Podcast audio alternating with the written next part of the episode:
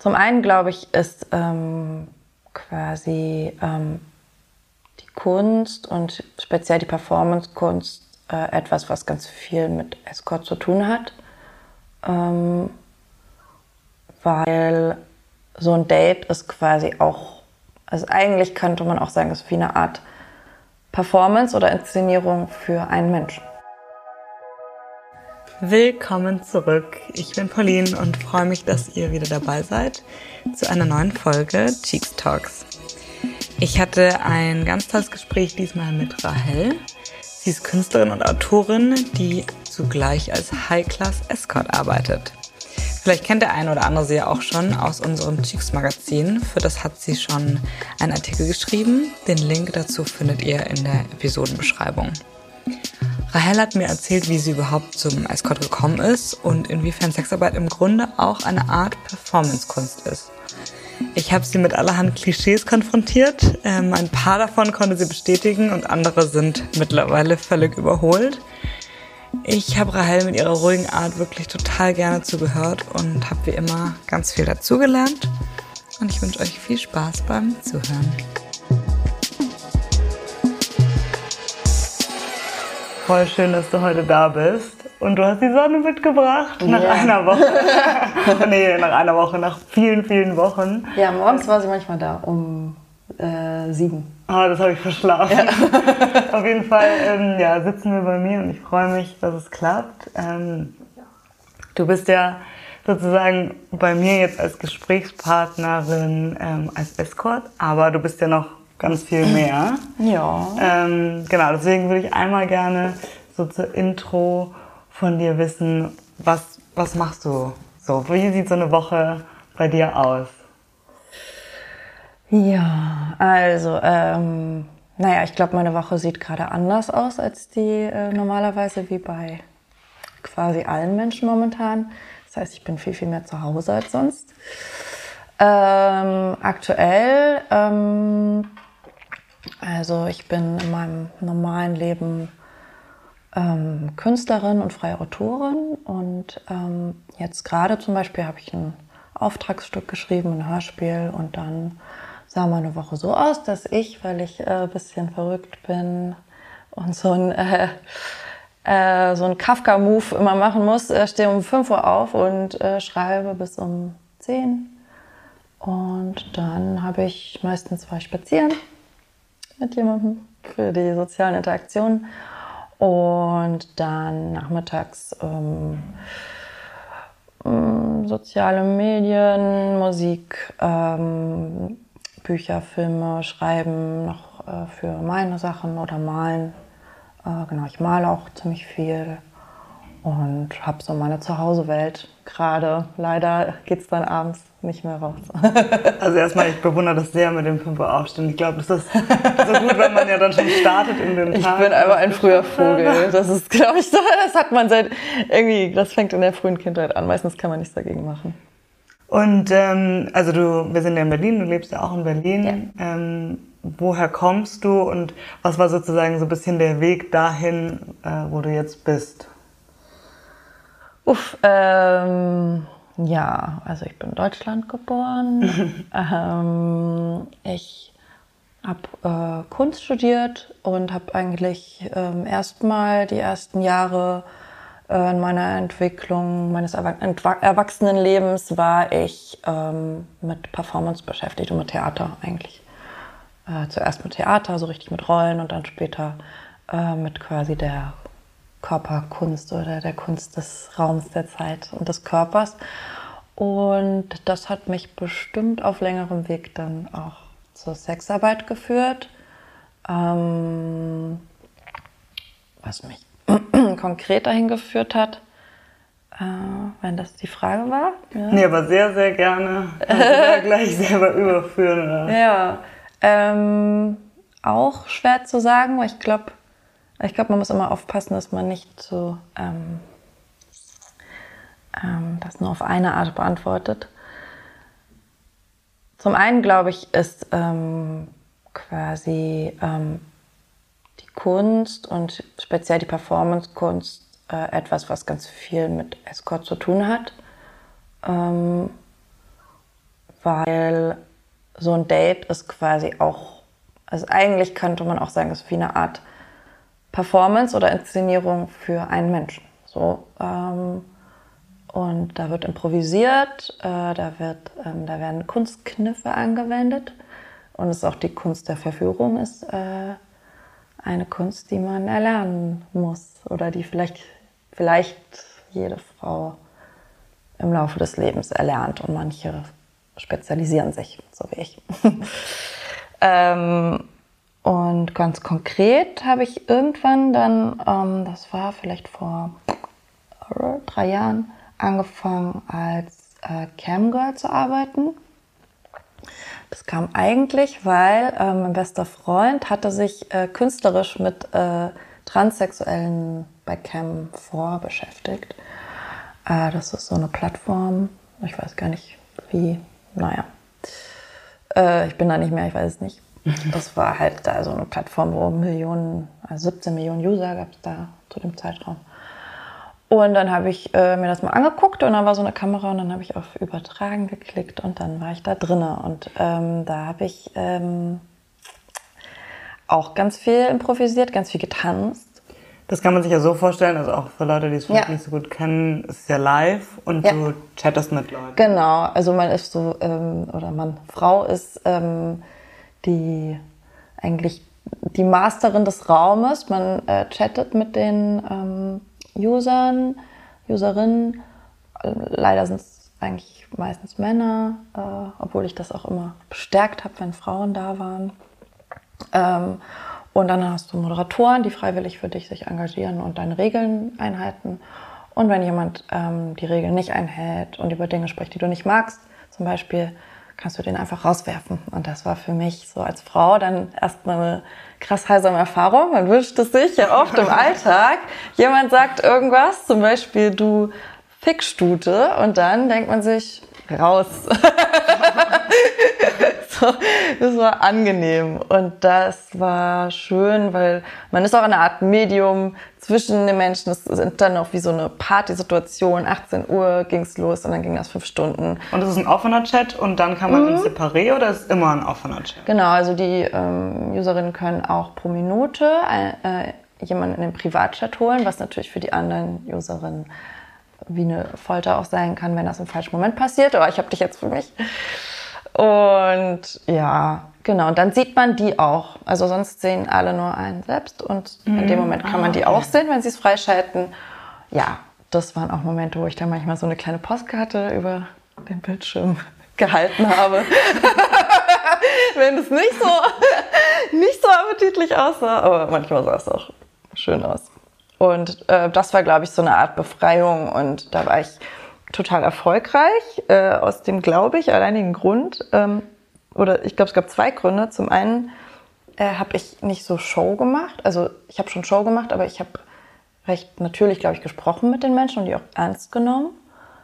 Und zum anderen ähm, ja, habe ich Haare und das war sehr unüblich äh, in generell in der Pornobranche oder wenn man das dazu zählen möchte, in der Erotikbranche, sind Haare jetzt mittlerweile wieder sowas wie ein Fetisch. Also äh, ich wurde dann immer gebeten, meine Achseln hochzuhalten, damit man meine Achselhaare sehen kann. Und es ist auch dann immer so Hashtag Harry Pussy. Und also das war so ein Ding.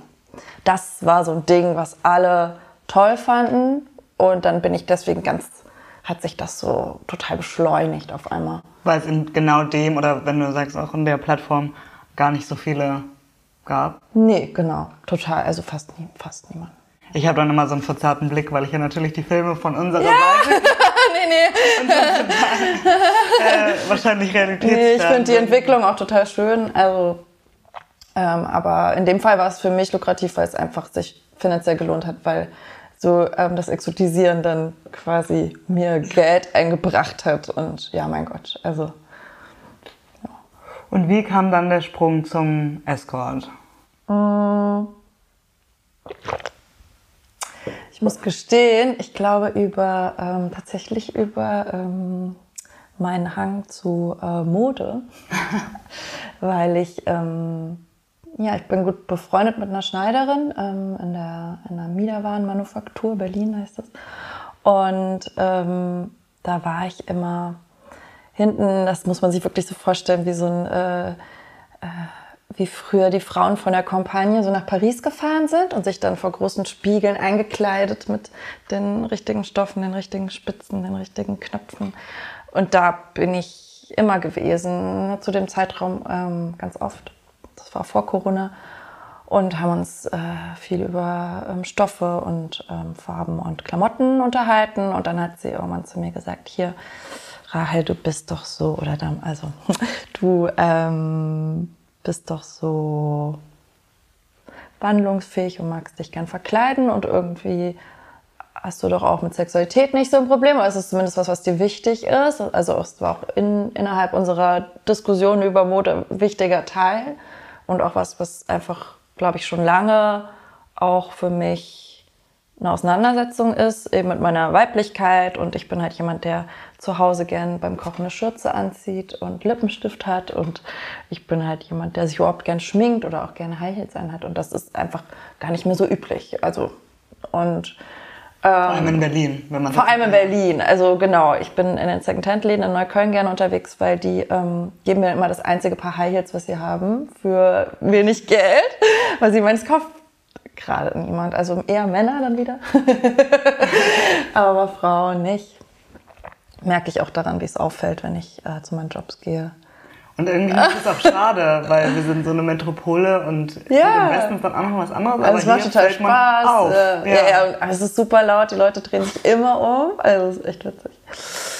Ähm, und da meinte sie zu mir eigentlich, ähm, ob ich schon mal über Escort nachgedacht hätte und ähm, dass sie eine tolle Agentur kennt. Sie hatte damals eben Greta Garbo genannt, die gibt es nicht mehr leider.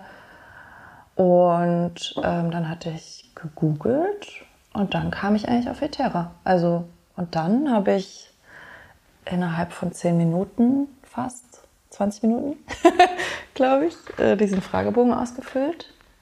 Hat mir, glaube ich, am gleichen Tag Salome noch geantwortet, ich soll Fotos schicken, habe ich Fotos geschickt.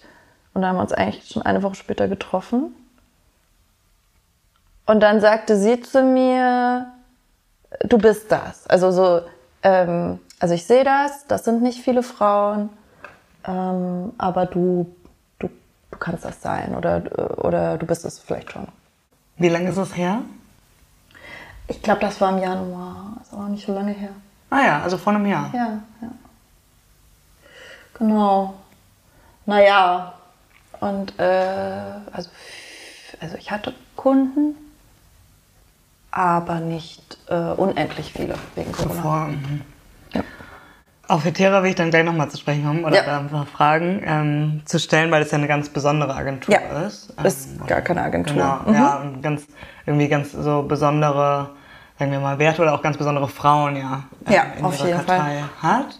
Ähm, aber davor wollte ich kurz nochmal so zu dem generellen Begriff Escort, weil ich mhm. muss feststellen, wenn ich auch mit anderen drüber rede mhm. oder zum Beispiel Freunden erzähle, dass wir uns heute treffen oder generell über das, dann sind schon alle immer am neugierigsten, was ist der Unterschied denn dann so wirklich von ja. Escort zu einer Prostituierten? Mhm. Ist es wirklich so, dass ähm, das oft nur begleitet wird, weil der Begriff an sich ist ja eigentlich Begleitung. Ähm, mhm. Und deswegen wollte ich von dir wissen, was ist für dich so wirklich der, der, die Definition von Escort oder, mhm. oder der Unterschied auch zu anderen, ähm, zu anderen Formen, sag ich mal. Ja, ähm, genau, also ich würde Escort beschreiben als Teil, ein äh, Teil von äh, Sexarbeit. Prostitution äh, kann man genauso sagen, ist aber halt ein Begriff, der einfach stigmatisierter ist und der halt auch in der Politik oft eingesetzt wird, um äh, dagegen zu kämpfen, also von Prostitutionsgegnerinnen. Äh, und Sexarbeit ist einfach ein neutralerer Begriff und Escort gehört zur Sexarbeit und ähm, ja, anstatt quasi in einem Bordell zu arbeiten und vielleicht mehrere Kunden am Tag zu haben oder in einem Studio, wo man vielleicht als Domina oder Sub arbeitet, ähm, ist beim Escort die Spezialität, ähm, dass man sich in der Regel in einem Hotel trifft und dass das Essen davor oder der Drink äh, das Treffen erst in der Öffentlichkeit, erst auch dazugehört. Es gehört zum Entscheidungsprozess dazu, ob man auch äh, aufs Hotelzimmer gehen möchte. Es ist manchmal auch, steht es allein nicht da, wenn man sich erstmal kennenlernen möchte, bevor man sich dann eventuell nächstes Mal treff, trifft, um, ähm, um ins Hotelzimmer zu gehen. Und ich glaube, dass beim Escort der Inszenierungsaspekt vielleicht am höchsten ist, weil es eben auch die Inszenierung der Öffentlichkeit gibt und Escorts fahren immer so eine Art Doppelgleis, weil wir arbeiten eigentlich in Bereichen, in denen es offiziell in dem Sinne nicht erlaubt ist. Also ähm, das heißt, wenn wir in der Lobby sind oder am Restaurant, versuchen wir jetzt nicht, ähm, ähm, ich sag mal, Netzstrümpfe, ein Mini-Rock, ein Mini-Lederrock und, äh, keine Ahnung, die Peitsche aus der Tasche rausgucken zu lassen. Das wäre ungünstig. Äh, Escorts erkennt man vielleicht gar nicht unbedingt. Das sind einfach besser gekleidete Frauen, äh, die sich da bewegen. Und es könnte immer genauso gut die Liebhaberin, die Ehefrau, die Kollegin äh, des betreffenden Mannes sein, dass die dem halt zum Schutz oder der Frau, auch dort gibt es leider wenig Kunden, ja. Ähm, und das ist Escort, würde ich sagen. Hast du persönlich oder, oder Kolleginnen von dir überhaupt die Erfahrung gemacht, dass jemand das wirklich nur als Begleitung bucht? Ja. Also wirklich sagt, so ich bin, das ist ja glaube ich so das äh, Nummer eins Klischee, was man denkt, so Theaterbesuch, Opernbesuch und äh, man mm. möchte eine Begleitung dazu. also meine Kollegin, ja, ähm, ich bin glaube ich noch nicht lang genug dabei. Ich denke, es gibt mittlerweile also diese Begleitung, das, äh, ich glaube, das kommt wirklich noch von ganz früher, also auch so von wirklich wo so Kurtisanen noch oder also wo so Edeldamen, wo die man irgendwie mit dabei haben wollte, um sich zu schmücken. Das passiert bestimmt mal, äh, aber dann muss man ja auch wirklich sich, ähm, wenn, sobald man sich mit Leuten unterhält, also sei das vielleicht ein Empfang, dann muss man sich ja wirklich Geschichten überlegen. Sowas hatte ich zum Glück noch nicht oder vielleicht wird es mir auch Spaß machen. Wahrscheinlich wird es mir Spaß machen. Ähm, aber was ich durchaus hatte, ähm, ist eben Kunden, die gesagt haben, ich möchte mit dir eine Stunde Abendessen, um erstmal zu begreifen, wer du bist. Und dann hat betreffender Kunde mich in der gleichen Woche noch mal ein paar Tage später gebucht, dann gleich im Hotel. So, das geht auch. Ähm, und das verstehe ich. Also ich will auch, also in der Regel mittlerweile zumindest schaue ich mir auch erstmal den Menschen an, mit dem ich schlafen will vielleicht. ja, und weil, ich habe es ja auch gerade schon angesprochen, ähm, weil es ja wahrscheinlich auch ein Klientel ist, ähm, was, sagen wir mal, den Service anders in Anspruch nimmt, als wenn man jetzt einfach äh, Absolut, in, ja. in Bordell gehen würde. Oder also wenn es einem nur ja. darum gehen würde, hätte man ja wahrscheinlich vielleicht auch einen anderen Anspruch als. Also nur darum würde ich gar nicht sagen. Ich glaube, auch das Bordell hat seine eigenen Reize und auch die Kunden dort sind, glaube ich, entgegen des Mythos also zumindest was ich von Kolleginnen kenne, von Freundinnen, die im Bordell arbeiten, ähm, ich will jetzt irgendwie nicht mit Statistiken um mich werfen, das sind auch, glaube ich, innere Gefühle oder ein inneres Barometer, wo ich ganz, ganz selten die Rückspiegelung bekomme.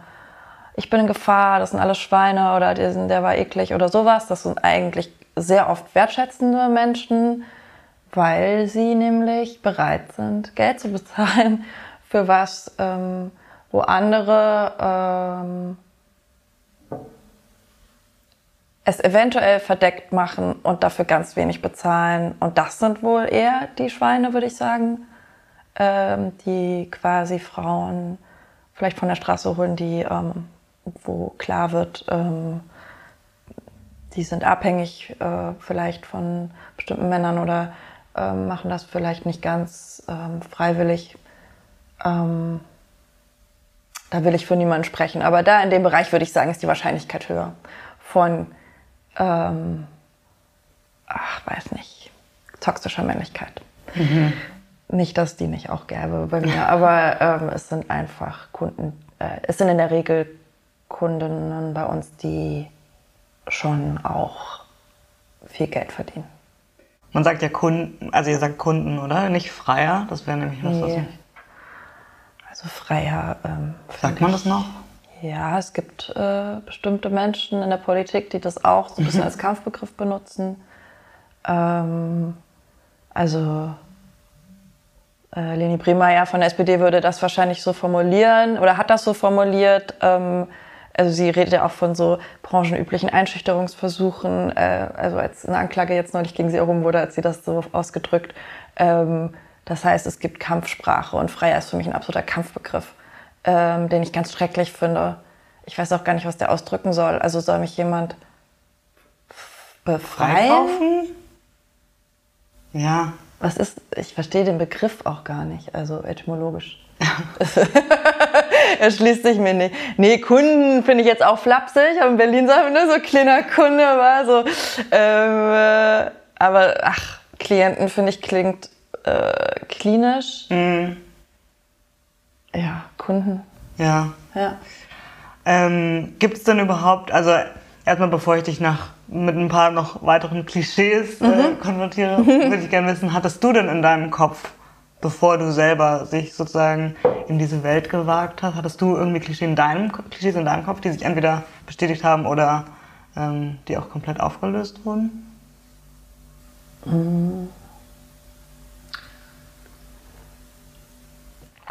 Ich glaube, ich hatte Klischees im Kopf, aber eher was, mh, ich sag jetzt mal so eine ähm, Tatort-Prostituierte. Ähm, das war vielleicht das, was mir eingefallen ist dazu.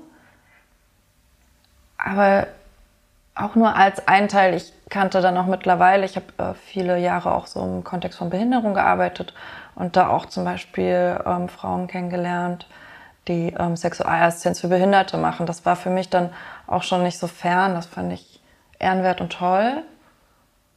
Ist es was, was du dir auch vorstellen könntest? Ja, ja.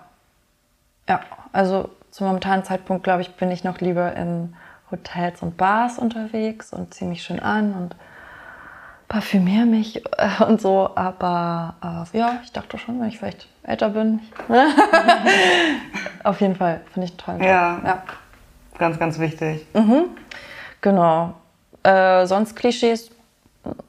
Ich finde, Escort ist, finde ich auch in dem Sinne gut als Begriff, weil es nicht so, für mich nicht so belastet ist mit Klischees. Ich habe keine, ich habe keine Klischee-Escort-Frau im Kopf.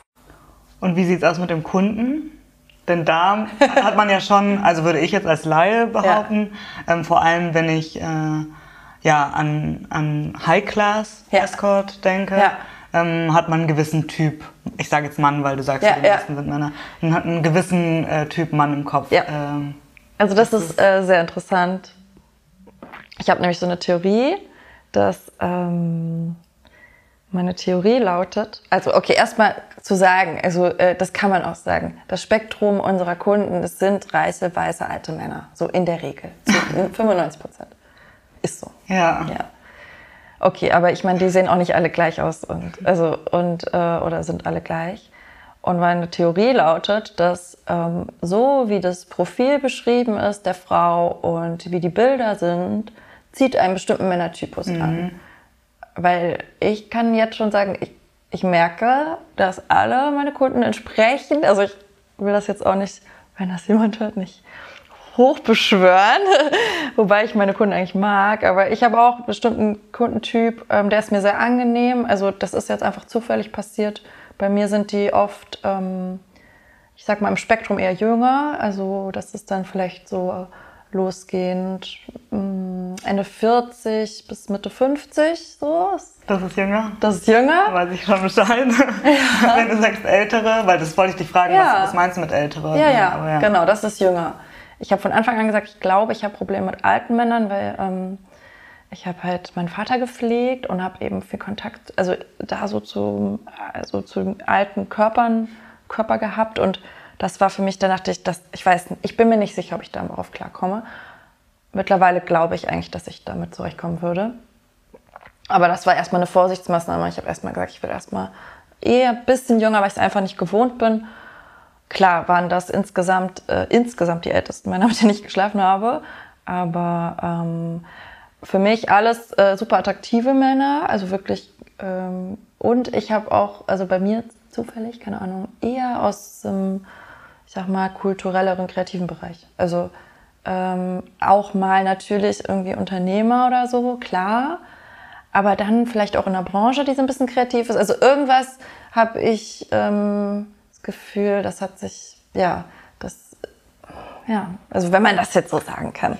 Und wenn du dich mit den anderen austauschst, wobei ich habe noch eine Frage davor. Mhm. Ähm, wie läuft es denn genau ab? Also jemand schickt sozusagen eine Anfrage, mhm. möchte genau dich, weil man sieht ja die, die Setcards auf, ja. der, auf der Seite. Ähm, könnt ihr euch dann auch sozusagen den Kunden aussuchen? Also könnt ihr sagen, ja. nein, danke? Ja. Genau, können wir machen. Mhm. Äh, also allererster Schritt ist äh, quasi, ähm, ich bekomme eine Anfrage, ich lese, ich gucke, ist es fake oder ist es real. Äh, es gibt wahnsinnig große Probleme mit Fake-Kunden, die eben Kontakt zu einem haben wollen und das von da ähm, und dann versuchen quasi umsonst sich äh, über diesen Kommunikationsweg halt äh, Kontakt zu erschleichen. Und die Absicht ist, sie denken, sie könnten. Es werden Fragen gestellt, ganz klassisch. Jeder, also also jede meiner Kolleginnen kennt diese Fragen. Was sind deine Tabus? Ähm, irgendwie banal, sowas bei mir vielleicht manchmal noch sowas wie rauchst du oder also erstmal so ins Gespräch bringen, aber dann ganz oft die Frage, was sind deine Tabus? Äh, das ist was, darauf antworte ich nicht, weil ich weiß, da sitzt jemand und wächst sich halt einen darauf ab, äh, was ich für Tabus habe. Also das ähm, gehört für mich nicht in Vorgespräch und da weiß man eigentlich schon, das ist fake ähm, kein normaler Kunde würde das fragen oder ich kann nur empfehlen, wenn Kunden sowas hören, das nicht zu fragen. Ähm, es wird sich ergeben, äh, die Frau kann sich äußern beim Treffen und wenn es dir nur darum geht, bestimmte Dinge auszuprobieren, eventuell bist du nicht richtig beim Escort als Kunden so. Ich, also sowas wie eben so besondere Vorlieben oder eben auch so no Klar kann man sowas äußern. Also ich ist auch Typfrage. Ich bin einfach es ist vollkommen eine Typfrage. Ich will das auch überhaupt nicht. Vielleicht führen andere Kolleginnen Gespräche anders. Ich bin generell kein Mensch, der viel Wert auf einzelne Praktiken legt oder denkt, damit könne man irgendwie Wünsche erfüllen. Ich glaube, Kunden kommen eher mit einem gesamten Wunsch, vielleicht nach Ekstase oder nach Geborgenheit oder nach einem Abenteuer oder nach was auch immer. Und das versuche ich zu erfüllen mit meinen Mitteln. Aber ob das jetzt Deep Throat sein muss, das ist jetzt bei mir, also darüber will ich mir einfach gar keine Gedanken machen. Weil man kennt es ja, also wenn man so Seiten kennt von, sagen wir mal so Laufhäusern. ja, eine Frau wirklich mit Angeboten. Menükarte. Ja, und dann, äh, okay, ich gebe dir noch 20 mehr, damit du das machst. Und das ist so, also echt Respekt vor Frauen, die das können. Und also ich finde das auch überhaupt eigentlich quasi, ich würde das nicht angreifen, das ist voll cool, wenn man das kann. Ich könnte das halt nicht. Mhm. Und mir ist klar, ich bewege mich in einem privilegierten Rahmen, wo es auch möglich ist, so zu agieren. Aber ich könnte es auch anders nicht. Ich würde den Job nicht so machen. Das muss jedem überlassen sein, aber ich, ja. Und gab es dann aber auch noch nie Situationen, wo man dann sozusagen, wenn man zusammen war, ähm, der Kunde gesagt hat, hey, du hättest doch von Anfang an sagen können, dass... Nee, also hatte ich noch nicht. Was ich hatte, was mich erstaunt hat, ist, äh, Kunden, die äh, ohne Kondom das machen wollen. Äh, das hat mich entsetzt. Also wo auch Sprüche kommen wie, ähm, also auch, also ich hatte dann auch Nein gesagt und dann kam nochmal eine Nachfrage, wann ich meine Tage eigentlich habe. Und dann habe ich mich gefragt, okay, du willst also vielleicht eine Geschlechtskrankheit und eventuell äh, ein Baby von einer Prostituierten. Okay, herzlichen Glückwunsch. Ähm, ja, natürlich nicht. Und das sollte auch keine Frage sein. Also es ist auch verboten. Also. Fühlt man sich dann in solchen Situationen unsicher oder unwohl, wenn man solche äh, Diskussionen führen muss? Nee. Beziehungsweise anders gefragt, hast du dich schon mal äh, unsicher gefühlt? Ähm, ja, aber ich glaube eher in Gesprächssituationen. Ähm, also es passiert einem halt auch, ähm, also ich denke, mir passieren nochmal speziell Dinge ähm, auch, weil ähm, also einfach mein Name vom Profil her ist, halt, äh, ist irgendwie jüdisch markiert. So, ich krieg und dann habe ich das Gefühl, es ist in den Köpfen. Es kommt auch meistens einmal zur Sprache. Und dann hatte ich eben auch schon Kunden, der dann auf einmal angefangen hat, von Hitler und Madagaskar zu reden. Und, das, und dann war ich sehr irritiert darüber, dass das jetzt Teil meiner Arbeit ist, irgendwelchen verschickten Deutschen irgendwie zu, also ob die mir erklären wollen, dass Hitler nicht so schlimm war oder ich wusste nicht, was da jetzt die Intention war. Aber als jüdische Menschen passieren einem eh komische Situationen und es war ja auch eine bewusste Entscheidung, das einzubringen und das finde ich auch immer noch gut so, aber ich muss zu Kosten von unangenehmen Situationen teilweise, wo das querschießt, weil das ist allgemein in Deutschland ein Problem, aber das ist halt in dem in der Beziehung sehr problematisch, äh, weil ich habe natürlich schon Angst, irgendwann jemanden da sitzen zu haben, der da mich nicht so schätzt in meiner Existenz. Und ich hatte auch schon mal eine Anfrage am 9.11. in der Reichspogromnacht und das war für mich extrem gruselig und da habe ich ganz viel Sicherheitsverfahren angewendet, um, um, um das Date doch vielleicht haben zu können. Er hat dann letztlich doch abgesagt, aber ähm, da war ich äh, alarmiert. Und da war das erste Mal, wo in mir Fantasien losgegangen sind. Es gibt Tourenmorde und sowas, es gibt sowas. Und das sollte man im Hinterkopf haben, auch wenn der Job eigentlich sehr, sehr, sehr sicher ist. Also im Hotel kann einem wenig passieren.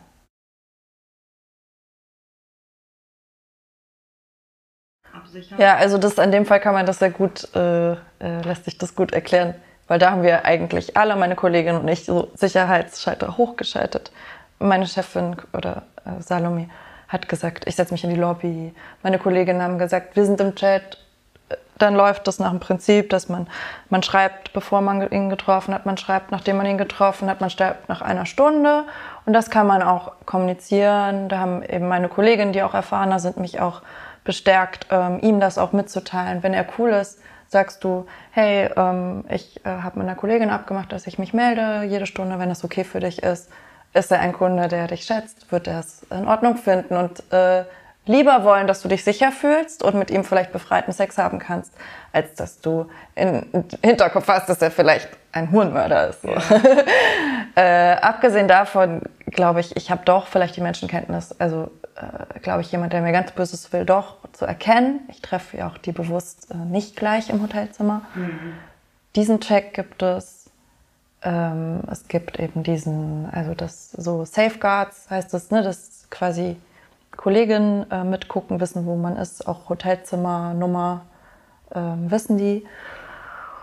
Und dann würde ich sagen, was eigentlich jede Frau wissen und können muss, ist halt auch äh, ja, Selbstverteidigung. Also ähm, jetzt wollte ich eigentlich anfangen, auch mit so einem Schrillalarm äh, quasi einzupacken, um einfach, also Pfefferspray ist äh, generell eine schlechte Idee für Frauen, weil man sich in der Regel selbst pfeffert. Das ist unangenehm. Von daher ist so ein Schrillalarm, um erstmal jemanden ins Gesicht zu halten, ähm, finde ich eine gute Methode. Und dann gibt es halt ein paar Tritte oder ein paar Sachen. Äh, genau. Also ich habe immer so zum Spaß gedacht, ey, die jetzt lasse ich äh, länger an, weil die tun auch weh. So, wenn man, aber es ist auch gar nicht, ehrlich gesagt, ich hatte bei keinem meiner Kunden eine Sekunde das Gefühl, ich müsste all dies anwenden. Das sind einfach die Mitte, die man parat haben sollte und die finde ich aber jede Frau parat haben sollte, sobald sie sich im freien öffentlichen Raum bewegt, wie man sich verteidigt. In so einer Situation, die du aber gerade beschrieben hast, ähm wo der dann mit Hitler anfing. Mhm. Ähm, wäre das dann auch eine Situation, wo du dann auch dir sozusagen die Freiheit behältst, zu sagen, hier jetzt stopp und nicht weiter? Also ja. Ähm, ich habe aber als Rahel, glaube ich, ein dickeres Fell. Also Dinge, die ich als Privatperson, wo ich Menschen als Privatperson, glaube ich, zur Rede stellen würde oder sie auch vom Kopf knallen würde oder aufstehen würde und sagen würde, so mit mir nicht. Bin ich bei Rahel vielleicht etwas toleranter, weil das ähm, im Endeffekt bekomme ich viel Geld von diesen Menschen und, also das soll man nicht falsch verstehen. Ich nehme dafür keine Verletzungen hin. Wenn mir jemand wirklich schmerzhafte Grenze übersteigt und mich vielleicht beleidigt, würde ich niemals mit dem Sex haben. Das könnte ich auch nicht. Aber ich kann eben doch Dinge an mir abperlen lassen. Und also es ist ja auch so, dass man natürlich viel mit Sexismus konfrontiert ist. Also die schöne Dame möchte noch einen Nachtisch oder so. Das ist ganz normal, dass solche Männer so sprechen. Das kennen wir nicht mehr so, aber das ist auch alte Schule. Also, und dann lasse ich das an mir abperlen. Also ich würde da niemals affektiert lachen drauf oder so. Ich lasse das einfach an mir runterperlen und denke mir in meinem stillen Kämmerlein vielleicht böse Sachen aus, aber denke mir, ja, dann, also, ich meine, im Endeffekt bin ich die Gewinnerin. Ich krieg viel Geld, so. Und er kriegt mich nicht und das, also, ich verkaufe mich ja nicht.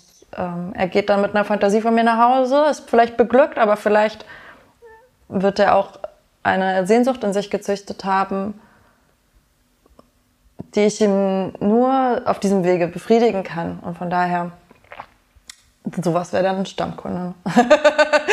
das äh, wollte ich natürlich auch fragen. Also hast du persönlich, du hast jetzt gesagt, du hattest ja leider gar nicht die Chance, ja. ähm, so viele Kunden ja, zu treffen, ja. bevor, bevor dann Corona ums Eck kam. Aber hast du Stammkunden oder ist es üblich, auch unter deinen Kolleginnen Stammkunden zu haben? Genau, Stammkunden sind was Tolles, weil man sich lange kennenlernen kann und Vertrauen aufbauen kann. Und ich denke, dass Sex auch dann immer besser wird, wie es in jeder Beziehung ist, ob sie jetzt beruflich oder privat ist. Äh, ich habe auch Stammkunden, aber nicht noch nicht, leider noch nicht so viele. Ähm, ja, und aktuell, ähm, ja, dieser Kunde, in dem, wo ich in dem Artikel, über den ich in dem Artikel geschrieben habe, ähm, ist zum Beispiel, ich würde ihn als Stammkunden bezeichnen, obwohl wir uns noch nie gesehen haben, weil das jetzt schon so viele Monate einem auf einer emotionalen Ebene über Mails und Telefon abläuft. Ähm, aber er entlohnt mich dafür und ich bin mir sicher, dass wir uns treffen werden und dass spätestens dann ein Stammkunde wird. ja, vielleicht kann man das ja auch kurz dazu sagen für die, die ja. das sozusagen nicht wissen. Du Gerne. hast ja einen sehr schönen Artikel für uns ja. geschrieben. Und äh, ja, da wollte ich natürlich auch fragen, da geht es ja genau darum, also ja. A, um eben nur diese, ja, diese Erotik ähm, im, im Schriftlichen, weil mhm. ihr euch nicht trefft. Und äh, der Titel des, äh, des Artikels ist ja Falling in Love with a Client. Mhm. Ähm, was in dem Fall ja noch eigentlich spezieller ist, eben da, weil ihr euch gar nicht persönlich ja. trefft. Aber ähm, wie schafft man das eben genau bei Stammkunden, wo man ja dann, wo eine, klar eine Intimität irgendwie entsteht und auch eine Vertrautheit. Mhm. Ähm, wie schafft man das, das dann doch emotional irgendwie zu trennen? Oder, mm. oder schafft man das überhaupt? Ja, vielleicht nicht immer vollständig, aber ich glaube mit den Mitteln, die einem gegeben sind. Also es ist eben wichtig. Es ist wichtig, Geld zu verlangen. Äh, es ist wichtig, irgendwie die Regeln einzuhalten, sich nicht versucht zu sehen, auf einmal in seinem privaten Raum zu treffen. Ähm, und dann finde ich, ist in Ordnung, Gefühle zuzulassen. Ähm, ich bin sehr fühliger Mensch und ich verliebe mich auch im Privatleben öfter. Also das ist bei mir gar nicht. Plus, äh, auch nochmal zum Kundentyp. Ich habe bei mir auch das Gefühl, dass eher Männer kommen, die auch so sind. Oder also ähm, ja, öfter eher so Träumer oder so, so, so. Äh, wo ich auch, also die E-Mails, die ich dann bekomme, sind auch sehr liebevoll teilweise. Oder wo ich das Gefühl habe, ich werde vermisst. Oder es ist, ich habe äh, ja, ich habe selten die Kunden, die den einen Fetisch ausleben wollen. So. Und ich jetzt. Wie viel weißt du von, von den Kunden? Also es ist wahrscheinlich total unterschiedlich, aber ähm, sagen, erzählen die dir von ihrer Privatsituation, ja. also ob sie Single sind, ob sie ja. eigentlich Familienvater ja. sind? Also die meisten sind verheiratet. Ähm, das ist eigentlich in der Regel so. Also die wenigsten sind allein. Ja, die meisten sind verheiratet. Äh, das ist eben auch, glaube ich, der Punkt, warum es Escort gibt. Äh, du hast die Möglichkeit, also wir leben ja nun mal in einer Gesellschaft, in der die monogame Ehe, monogame Ehe ein Standard ist, immer noch. Und, in, und wenn man jetzt nicht ähm, dann auf Tinder heimlich irgendwas machen will, dann ist das ja eigentlich die beste und fairste Lösung äh, diesen, ja, das als Dienstleistung ähm, sich zu besorgen sozusagen. Ähm, das macht Sinn und vor allem, weil die Frau dich, sie wird sich nicht mehr melden bei dir, mhm. es ist in deiner Hand. Und, und hast du das Gefühl, dass was sie suchen, ist sozusagen das sexuelle Abenteuer oder die Abwechslung oder wirklich, ähm, ja, also auch dieses Drumherum, ähm, mit einer jüngeren Frau auch eben dieses neue Gespräch, also mm. so ein bisschen was ja auch so als diese Girlfriend Experience mm. äh, genannt wird. Alles oder nichts. Also ich glaube, Sexualität ist so vielfältig.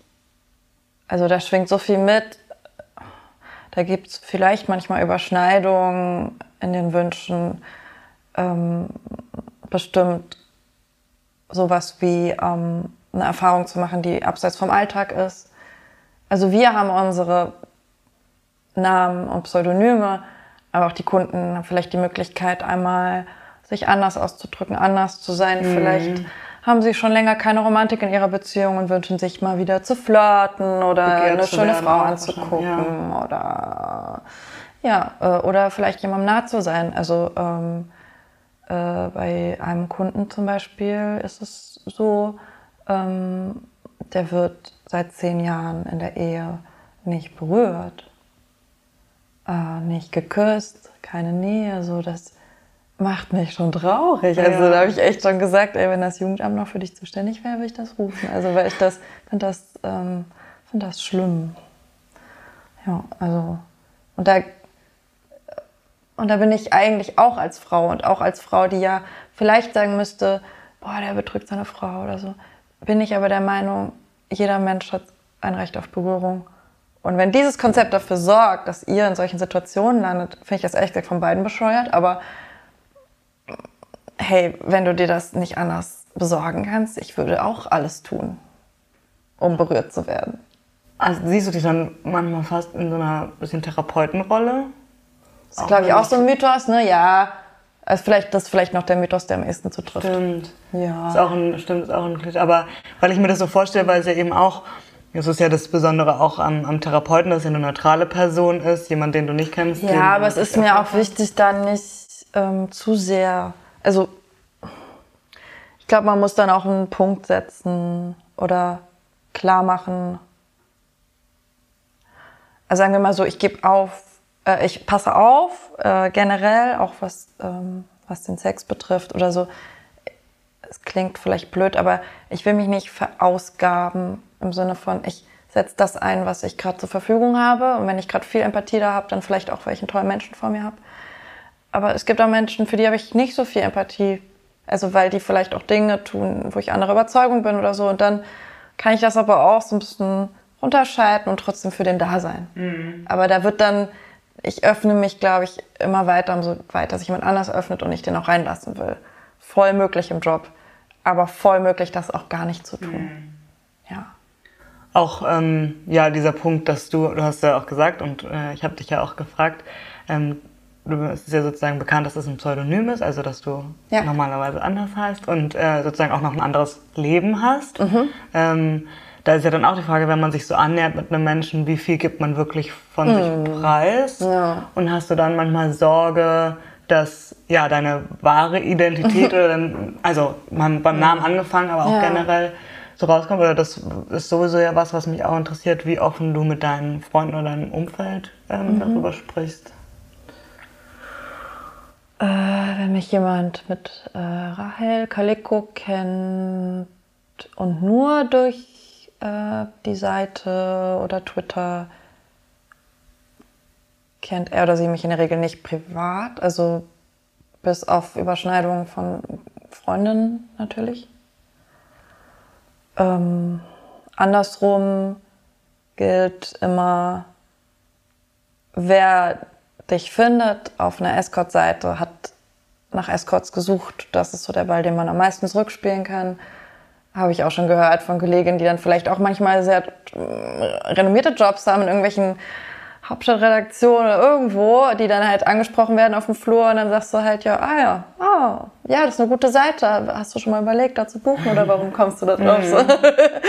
also das geht. Ähm, ja, ich bin äh, so, was Familie betrifft, da auf jeden Fall ähm, nicht komplett geoutet und habe das auch nicht vor. Was ist da deine Hauptangst? Mm, Die Hauptangst ist, dass meine Mutter ab dem Moment, äh, weil sie angstgetrieben ist, sich jeden Tag vorstellt, dass ich vergewaltigt mhm. werde. Und das kriege ich, glaube ich, aus ihrem Mutterhirn nicht raus. Und deswegen denke ich, ich muss es ihr nicht erzählen. Ähm, und das ist in Ordnung. Also das, sie ist auch schon ein wenig älter und Einfach um sie eher zu schützen. Zu schützen. Ja. Und ich denke mir, wenn sie irgendwann das rausfindet, dann ist sie bereit. Ich habe ihr manchmal ein paar Happen schon hingeworfen, hat sie nicht angebissen. da habe ich gemerkt, äh, das muss kein Thema sein. Es mhm. ist ja auch irgendwo mein Sexualleben und mein Privatleben. Äh, ich, und das will ich nicht vollständig ähm, mit meiner Mutter teilen. Äh, sonst äh, gibt es ganz wenige Freundinnen, wo ich das nicht so äh, preisgebe, wo ich weiß, da liegen vielleicht eigene Probleme oder das heißt Probleme, vielleicht andere Fokus oder wo Sexualität vielleicht aus Gründen nicht so im Vordergrund stehen soll. Und dann respektiere ich das auch und versuche einfach das nicht zu droppen. Ich mache genug andere Dinge, die interessant sind. Mhm. Und bei den allermeisten rede ich richtig viel darüber. Also ja. Hatte auch schon je jemand äh, ja, negativ reagiert oder auch dich überrascht mit der Reaktion? Also wo du gedacht hattest... Ich so glaube, es gab manchmal Konstellationen, aber das ist auch wirklich witzig. Also es ist ja so, äh, also es ist ja so. Sexarbeiterinnen dürfen ja nicht, ähm, es muss ja immer toll sein. Also wenn man irgendwie, wenn man was blöd ist oder blöder Kunde, schlechte Laune, was halt jeder in seinem Job hat und äh, dann kommen halt die Leute und sagen, aha, siehste, so. Also ähm, jetzt geht's dir schlecht. Das war ja klar, dass das kommen müsste. So. Und dann hatte ich eben eine fast lustige Situation mit einer Freundin, die ich ganz lange nicht gesehen hatte, die so um Silvester rum im Jahr davor jetzt ähm, dann vorbeikam, als das gerade bei mir angefangen hatte quasi.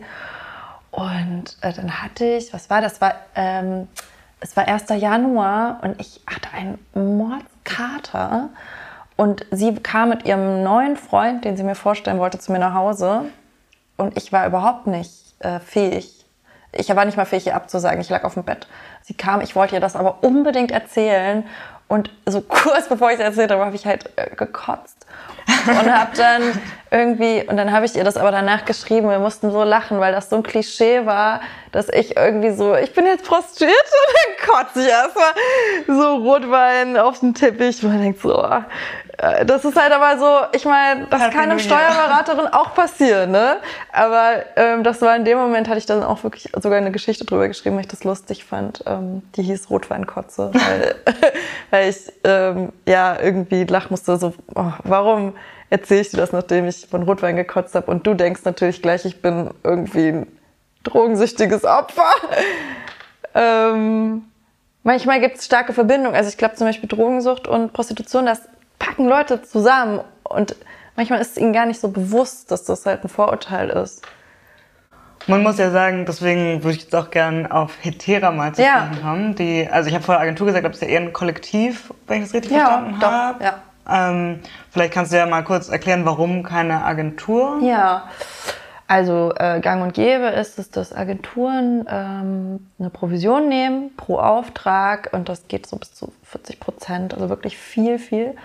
Ähm, das macht Salome gar nicht. Salome, um das kurz dazu zu sagen, ja. ist ja die Gründerin. Ja, genau. Salome Balchus ist äh, die Gründerin von Etera. Und sie hat sich eigentlich zum Ziel genommen, sie will unter den Arbeitsbedingungen arbeiten, unter den, wie sie sie ähm, quasi als ähm, fair erachtet und will Arbeitsbedingungen schaffen für andere Frauen. Und ähm, arbeitet ja auch selber als, als Und sie arbeitet genau wie wir im genau gleichen Honorar und äh, also ja, im gleichen Modus arbeitet mhm. sie auch. Und natürlich ist sie bekannter und hat oft viel äh, mehr Aufträge, aber das ist normal und bei jeder so, die äh, schon lange im Beruf ist. Also der Vorteil sozusagen ist, also ihr seid eigentlich selbstständig? Wir sind selbstständig, wir sind eine Art Kollektiv, wir, haben, wir treffen eigentlich Basisentscheidungen zusammen im Chat und äh, stimmen ab äh, wenn es zum Beispiel jetzt haben wir einen Blog neu, ähm, das haben wir abgestimmt oder ob wir zum Beispiel diese Telefongespräche äh, anbieten wollen. Sowas stimmen wir ab zusammen. Wir zahlen eine gewisse Summe, um auf der Seite quasi wie eine Miete für unsere Seite, für die Setcard äh, monatlich, egal was ist. Und sie sagt, sie möchte nicht daran verdienen, wenn wir Sex haben, was hm. ich verstehen kann, sondern sie möchte, eigentlich nimmt sie Geld für die Werbeausgaben. Und äh, ja. Und ähm, genau, vielleicht kannst du ja mal kurz äh, jedem erzählen, der gar nicht so eine richtige Vorstellung hat von, ja, von Hetera und was, was es anders macht oder warum es sich irgendwie auch so ein bisschen unterscheidet von dem, was man so als Klischee-Escort mhm. im Kopf hat. Also ich glaube, ganz speziell sind die sehr guten Fotos und die ganz langen Texte. Uh, bei uns ist es eben wichtig, dass man auch wie eine Art Persona ähm, sich bewegt und ähm, eine Art, ähm, ich weiß nicht, wie man das sagen kann, ja, vielleicht wie ein Charakter oder hat. Ähm, also ich nehme uns fast wahr. Also ich finde, manchmal sind wir wie so, wie so Superwoman und jeder hat so ihre spezielle Kraft. Also so wird es auch beschrieben in den Texten. Klar, die sind blumig und aufgeladen, aber ähm, die sprechen eben auch von der Magie und von der Kraft der Verführung. Das ist eben wichtig. Wir sind die teuersten, das ist auch wichtig, äh, wobei ich die Preise für absolut angemessen hätte, wenn man sich alles einberechnet, was Frau an Arbeit braucht, um sich zu schminken, zu duschen, zu äh, einzukaufen dafür, ähm, pipapo, dann kommt man da eigentlich jetzt gar nicht auf einen irre hohen Stundenpreis. Also Nachbereitung ist auch, also muss sich auch erholen, das ist alles gar nicht so hoch gegriffen, wie man meint. Ähm, äh, manche Leute erschrecken sich, also bei uns sind die Preise, ähm, jetzt muss ich mal selber überlegen, ich glaube zwei Stunden sind 1000 Euro. Ja, so und das geht dann hoch. Und deswegen hattest du ja vorher schon gesagt, zieht es natürlich ein gewisses Klientel an, weil das kann sich ja auch nicht jeder leisten. Absolut. Es gibt, soll auch wohl Männer geben, die darauf länger sparen. Oh, süß. ich finde es auch süß. Äh, nee, aber so, ich äh, gebe zu, ich glaube, die meisten von meinen Kunden, die, äh, denen tut es nicht weh. Mhm. Und ähm, wenn man jetzt also auf der Seite ist und äh, genau, ich habe mir natürlich auch alle mhm. Frauen einmal angeschaut ja. und auch das so, wie es beschrieben ist und natürlich auch wie ähm, ja wie neue Frauen gesucht werden mhm. oder beziehungsweise wie man sich bewerben kann. Ja. Also einmal sagt, glaube ich, auch Salome irgendwo, ähm, eigentlich sind es nur Frauen mit künstlerischen Berufen. Mhm, ja. ähm, ich kenne jetzt bisher nur dich, ja. aber daher kann ich es ja schon bestätigen. Mhm. Ähm, aber es ist, wird ja schon auch so eine gewisse, ja, äh, ein Intellekt oder auf jeden Fall so ein irgendwas, was auch immer dann dieses High Class ausmacht. Mhm. Wobei das wahrscheinlich auch ein falscher Begriff ist, weil da denkt man auch manchmal dann vielleicht in so einer, in so einer sehr glossy, unnatürlichen. Ja, Ebene. wie man es, das ist eine Brille, ne? Das sind alles sehr natürliche, also natürlich ja. schöne Frauen, aber natürlich ja, ja. Äh, sexy Frauen, sehr unterschiedliche Typen auch. Mhm. Also wahrscheinlich auch charakterlich, das kann man schwer beurteilen, aber auch, Fall, äh, ja. auch äußerlich. Ja. Ähm, und dann habe ich mir auch die Bewerbung angeguckt, mhm. was man alles ausfüllen muss. Mhm. Und musste halt an ein paar Stellen schon schmunzeln. Ja. Weil klar, es ist natürlich auch äh, die Frage, wie, wie test oder wie fragt man das ab, dass, dass eine Frau in diese gewisse ja. Vorstellung reinpasst. Ähm, aber dann habe ich auch eben solche Sachen gefunden wie, also angefangen mit, welche Tageszeitung liest du? Gut, das ist noch so das eine, mhm. aber auch so, aus welchem sozialen Milieu kommen mhm. deine Eltern mhm. ähm, oder ja, Berufe und soziales Milieu deiner Eltern. Mhm. Und äh, da musste ich irgendwie schmunzeln, weil mir das so ein bisschen abgedroschen mhm. vorkam, um, um High Class abzufragen. Ist es bestimmt. Ich glaube, es geht gar nicht darum, High Class abzufragen. Ich glaube, es geht darum, jemanden kennenzulernen und ich bin mir sicher, wenn da in dem Fragebogen beantwortet wird, meine Eltern sind keine Ahnung, Krankenpfleger und ähm, keine Ahnung, Putzfrau, ist das kein Hindernis. Ich glaube, es geht darum, in der Gesamtkonstellation der Antworten, was, welcher Mensch kommt darüber. Und es gibt halt, ähm, denke ich, auch einige Frauen, wo es schwierig ist, den Beruf zu machen oder die vielleicht auch im Irrglauben erliegen, dass das das Richtige für sie ist. Und es geht darum, erstmal grob, glaube ich, auszusieben. Ich weiß halt auch, dass ähm, Salome sich trifft oder hat auch eine Zeit lang viel getroffen mit Frauen. Es, es wird das durchaus auch jede Bewerbung, denke ich, ernst genommen. Mhm. Es kommen übrigens sehr viele. Also sie, zeitweise meinte sie zwei am Tag, was ich erstaunlich Oh, ja. finde. Also ich glaube, es ist auch ein Beruf, den immer mehr Frauen machen wollen, was ich verstehen kann. Also vor allem dort. Also es ist einfach ein schöner Beruf. Also ähm, und es wird, glaube ich, vielen immer näher. Also ich und ähm, ich denke auch, dass abgefragt wird, ähm, es gibt Frauen, die, also es gibt alles in diesem Bereich. Es ist ja wie ein, es ist ja wie ein, etwas, was teilweise Dinge, die eh in der Gesellschaft liegen, einfach verschärft. So. Und es gibt Frauen zum Beispiel, wo Männer im Hintergrund stehen, die sie tarnen als ähm, äh, selbstbestimmt. Sie füllen den Fragebogen aus. blablabla. Im Endeffekt geben sie Anteile äh, einem ähm, äh, Zuhälter, heißt das. Ja. Sowas gibt's. Ist wichtig zu wissen. Steht sie auf eigenen Füßen? Was ist, hat sie eine andere Identität? Auch zum Beispiel, es gibt junge Mädchen.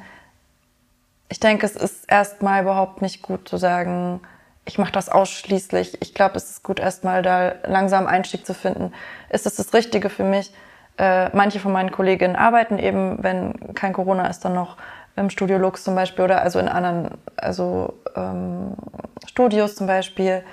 Ähm, für mich, ich schreibe dann, also oder mache anderen Kram. Ähm, und es ist, glaube ich, unklug, das als Lebensmittelpunkt, als alleinigen Lebensmittelpunkt zu sehen, weil es, man sollte oder Frau sollte relativ oder so unabhängig wie möglich den Beruf ausüben. Wobei man ja fairerweise dazu sagen muss, dass es ja eine sehr privilegierte Position ist. Also Ja. in der du jetzt bist oder Ja, ich gehe genau. davon aus, auch deine Kolleginnen, dass es wirklich ein, ja, eben dieser Wunsch ist, aus was für Antrieben auch immer, Ja. ähm, was eine gewisse eine Neugier auszuleben Ja. oder wie auch immer. Wir sind alle privilegiert, absolut, aber wir solidarisieren uns auch mit Kolleginnen von der Straße und sehen uns da auch nicht als irgendwie was anderes groß. Ähm, ich finde es, ich finde es schlecht, wenn es als Vorwurf kommt. Das passiert halt auch oft. Du hast Privilegien. Also meiner Ansicht nach sollte man seine Privilegien klug einsetzen. Ich ähm, nehme im Endeffekt weißen, reichen, alten Männern Geld ab. Und ich kenne viele Menschen, die ganz wenig Geld haben und denen gebe ich auch gerne was von meinem Geld ab. Und dann denke ich mir, das ist eine Umverteilung, die ich gerne vornehme, so. Und privat bin ich nicht reich, äh, ja, aber vielleicht auch nicht ganz arm im Sinne von, ich habe noch andere Einnahmequellen. Hast du persönlich oder vielleicht auch äh, andere Kolleginnen Berührungspunkte mit, sagen wir mal, auch Prostituierten, die in anderen Umfelden äh, arbeiten? Oder? Also auf jeden Fall Bordell, Tantra, ähm, Studio, äh, genau ganze Domina, Subszene oder Sex Positive, Kinky Partys, sowas, also als es noch gab. ähm, ich, es hat bestimmt Gründe, dass ich glaube, ganz wenige, ich weiß gar nicht, ob jemand von uns jemanden kennt von der Straße. Es wird versucht, auch in der Gewerkschaft die Frau mit reinzuholen. Äh, Ich weiß auch speziell von einer Kollegin in Wien, die das ganz stark versucht, auch da vor Ort. Aber es ist eben nicht immer einfach. Aber es ist nicht so, dass wir es nicht versuchen würden. Oder ich weiß ja, dass es auch so Ausstiegsprogramme gibt. Ja. Ähm, ist das was, mit dem ihr irgendwie in Berührung kommt oder sagt, ähm, hey, ähm, eine, ein Schritt wäre ja zum Beispiel, ja, eine Frau nicht komplett aus dem Berufsfeld rauszunehmen, aber sie darin zu unterstützen, dass sie ähm, Ja. selbstständig ausübt? Also ich glaube, Ausstiegsprogramme machen super viel Sinn, genauso wie auch äh, Beratung bei Abtreibung super viel Sinn machen, wenn ähm, die Person, die da sitzt, eben nicht ideologisch vorgeprägt ist. Und das ist leider nicht immer der Fall. Es gibt halt Vereine, äh, die speziell sich zur Aufgabe gemacht haben, Frauen Ausstiegshilfen zu geben, bieten, anzubieten, die ähm, aus prostitutionsfeindlichen Umfeldern stammen. Und das kriegt man ja leider auch bei Abtreibungen ab und zu mit, dass eben Frauen eher ermutigt werden, eine Pränataldiagnostik zu machen, um irgendwie implizit ist da halt was drinne, wenn du ein Kind mit Behinderung kriegst, dann wird dir eher abgeraten. Das steckt halt drunter. Und genauso ist es auch dort. Ich ich finde einfach wichtig, dass ich finde es sehr wichtig, dass es Ausstiegshilfen gibt, gerade für Menschen, die das nicht freiwillig machen. Aber es müssen wirklich neutrale Stellen sein, die auch wirklich helfen und die nicht, ähm, die das nicht als politisches Programm benutzen. Hm. Ja, ich glaube, es ist äh, ja interessanter Vergleich mit der mit der Abtreibung. Mhm. Ähm, ähnliche Gedanken ist es ja auch äh, zum Thema Pornografie, ja. wo wir sagen, es, wir haben eben mit ganz vielen SexarbeiterInnen zu tun, ähm, die natürlich sagen, all diese äh, Anti-Porn-Kampagnen, äh, also sind ja. ja. oft dann auch so äh, christlich geprägt, ja, ja. Äh, schaden unserer Berufsgruppe eher, ähm, wir sind selbstbestimmt, aber natürlich gibt es trotzdem ja noch die dunkle, also es gibt ja einfach die andere Seite und es gibt äh, all diese sozusagen Gefahren. Und ich glaube, es ist eine ganz schwierige äh, Grenze oder eine ganz schwierige ja. Balance zu sagen, genau, wann ist es missionarisch oder ja. äh, übergriffig und ja. wann ist wirklich sozusagen Hilfe. Ähm, es ist mir halt irgendwie ein Anliegen, dass man Frauen generell nicht als Opfer sieht, und ähm, als selbstbestimmt wahrnimmt, auch wenn sie in eine Opferposition manchmal geraten können und es dann vielleicht auch wichtig ist, das zu benennen. Aber es ist der stigmatisierteste Beruf auf der Welt und das muss man sich klar haben. Und es gibt, also keine Ahnung, ich weiß nicht, ob mich Leute dafür lynchen würden, aber ich bin mir ganz sicher, es gibt auch Frauen aus Rumänien, die haben eventuell die Wahl. Ich kann auch putzen gehen, ich kann dies machen, aber ich möchte mein Geld so verdienen. Auch die gibt es so. Ähm, es heißt nicht, dass diese, also ne, ich will nicht sagen, also ich will einfach nur auch so das auffächern und irgendwie die Facetten, man muss hingucken. Manche werden gezwungen, das ist jetzt illegal und das darf nicht geschehen. Aber auch manche, auch manche Frauen aus Osteuropa entscheiden sich freiwillig Sexarbeit zu machen und dann sollen sie das machen. Warum nicht? Würdest du aber sagen oder glaubst du, sie haben dieselben Möglichkeiten, sich dann so aufzustellen wie Nein. du zum Beispiel? Bestimmt nicht. Und ich würde quasi alles dafür tun, dass sie mehr Möglichkeiten haben. Ja. Aber ich würde nicht sagen, übt den Job nicht aus, weil das bringt auch nichts. Dann üben sie ihn aus in der Illegalität. Und mhm. dann schützt sie niemand mehr. Lieber sprechen über faire Arbeitsbedingungen und äh, die in die Gewerkschaft holen und zusammenkämpfen, als zu sagen, du machst deinen Job nicht mehr, weil man kann halt Sexarbeit nicht abschaffen. Das wird dann nur per Gesetz ja. ist einfach unmöglich. Es wird einfach unsichtbar und ganz schwer kontrollierbar. Das ist ja auch eine, äh, ein Punkt, den ich dich noch, wir sind auch schon fast am Ende, ja. den ich dich noch fragen wollte. Ja, was zu sowas wie dem nordischen Modell. Ja, absoluter Bullshit. Also das ist wirklich... Den Hörern auch kurz zu erklären, ist sozusagen ja nicht, also Prostitution wird dekriminalisiert, das heißt die Prostituierte oder der Prostituierte ist nicht der... Äh, der, der die Strafe genau. bekommt, sondern der Kunde, der Freier. Ja, also genau, so lautet das Gesetz. Also die Freier werden bestraft ähm, dafür, dass sie die Dienste in Anspruch nehmen. Es werden aber auch alle Menschen bestraft, die die Prostituierte unterstützen.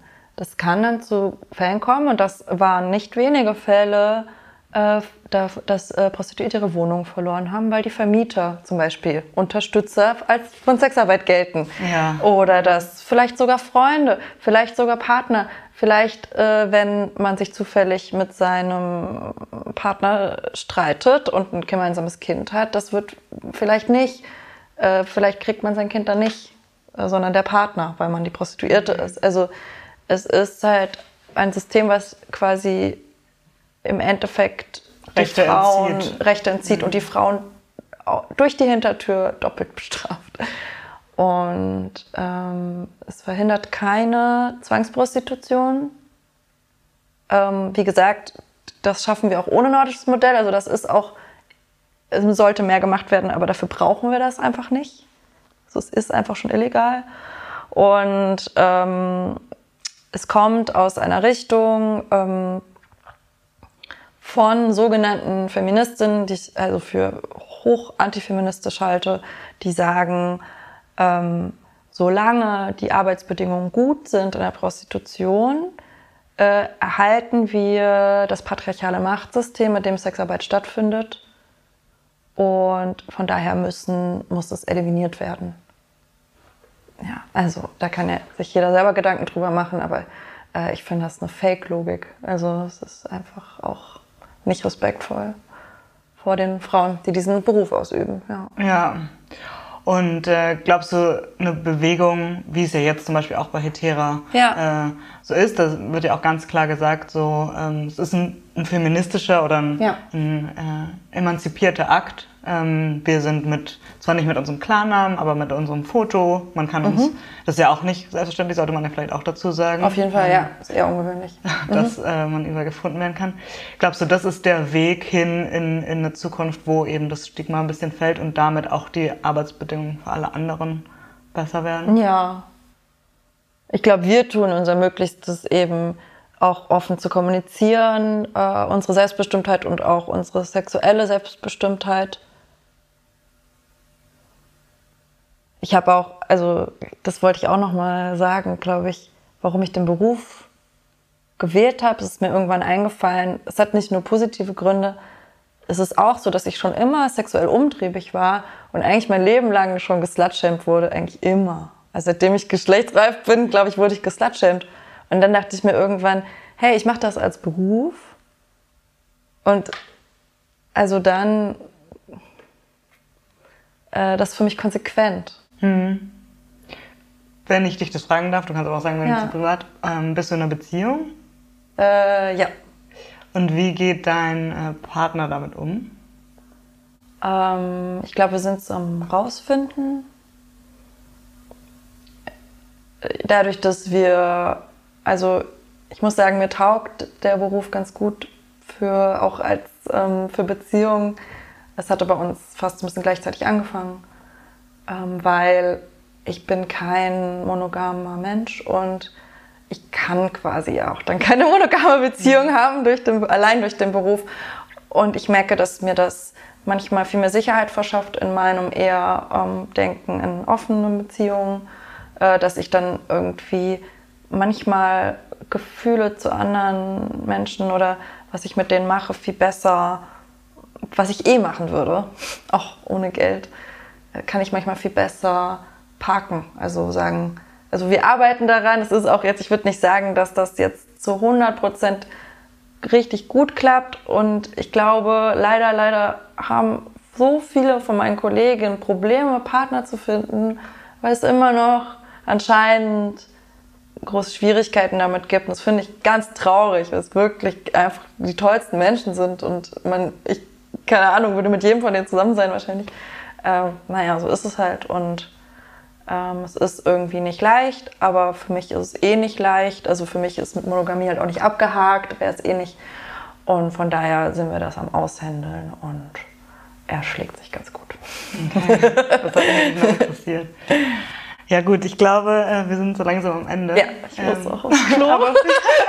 Vielen, vielen, vielen Dank. Anne. Gerne, gerne. Ja.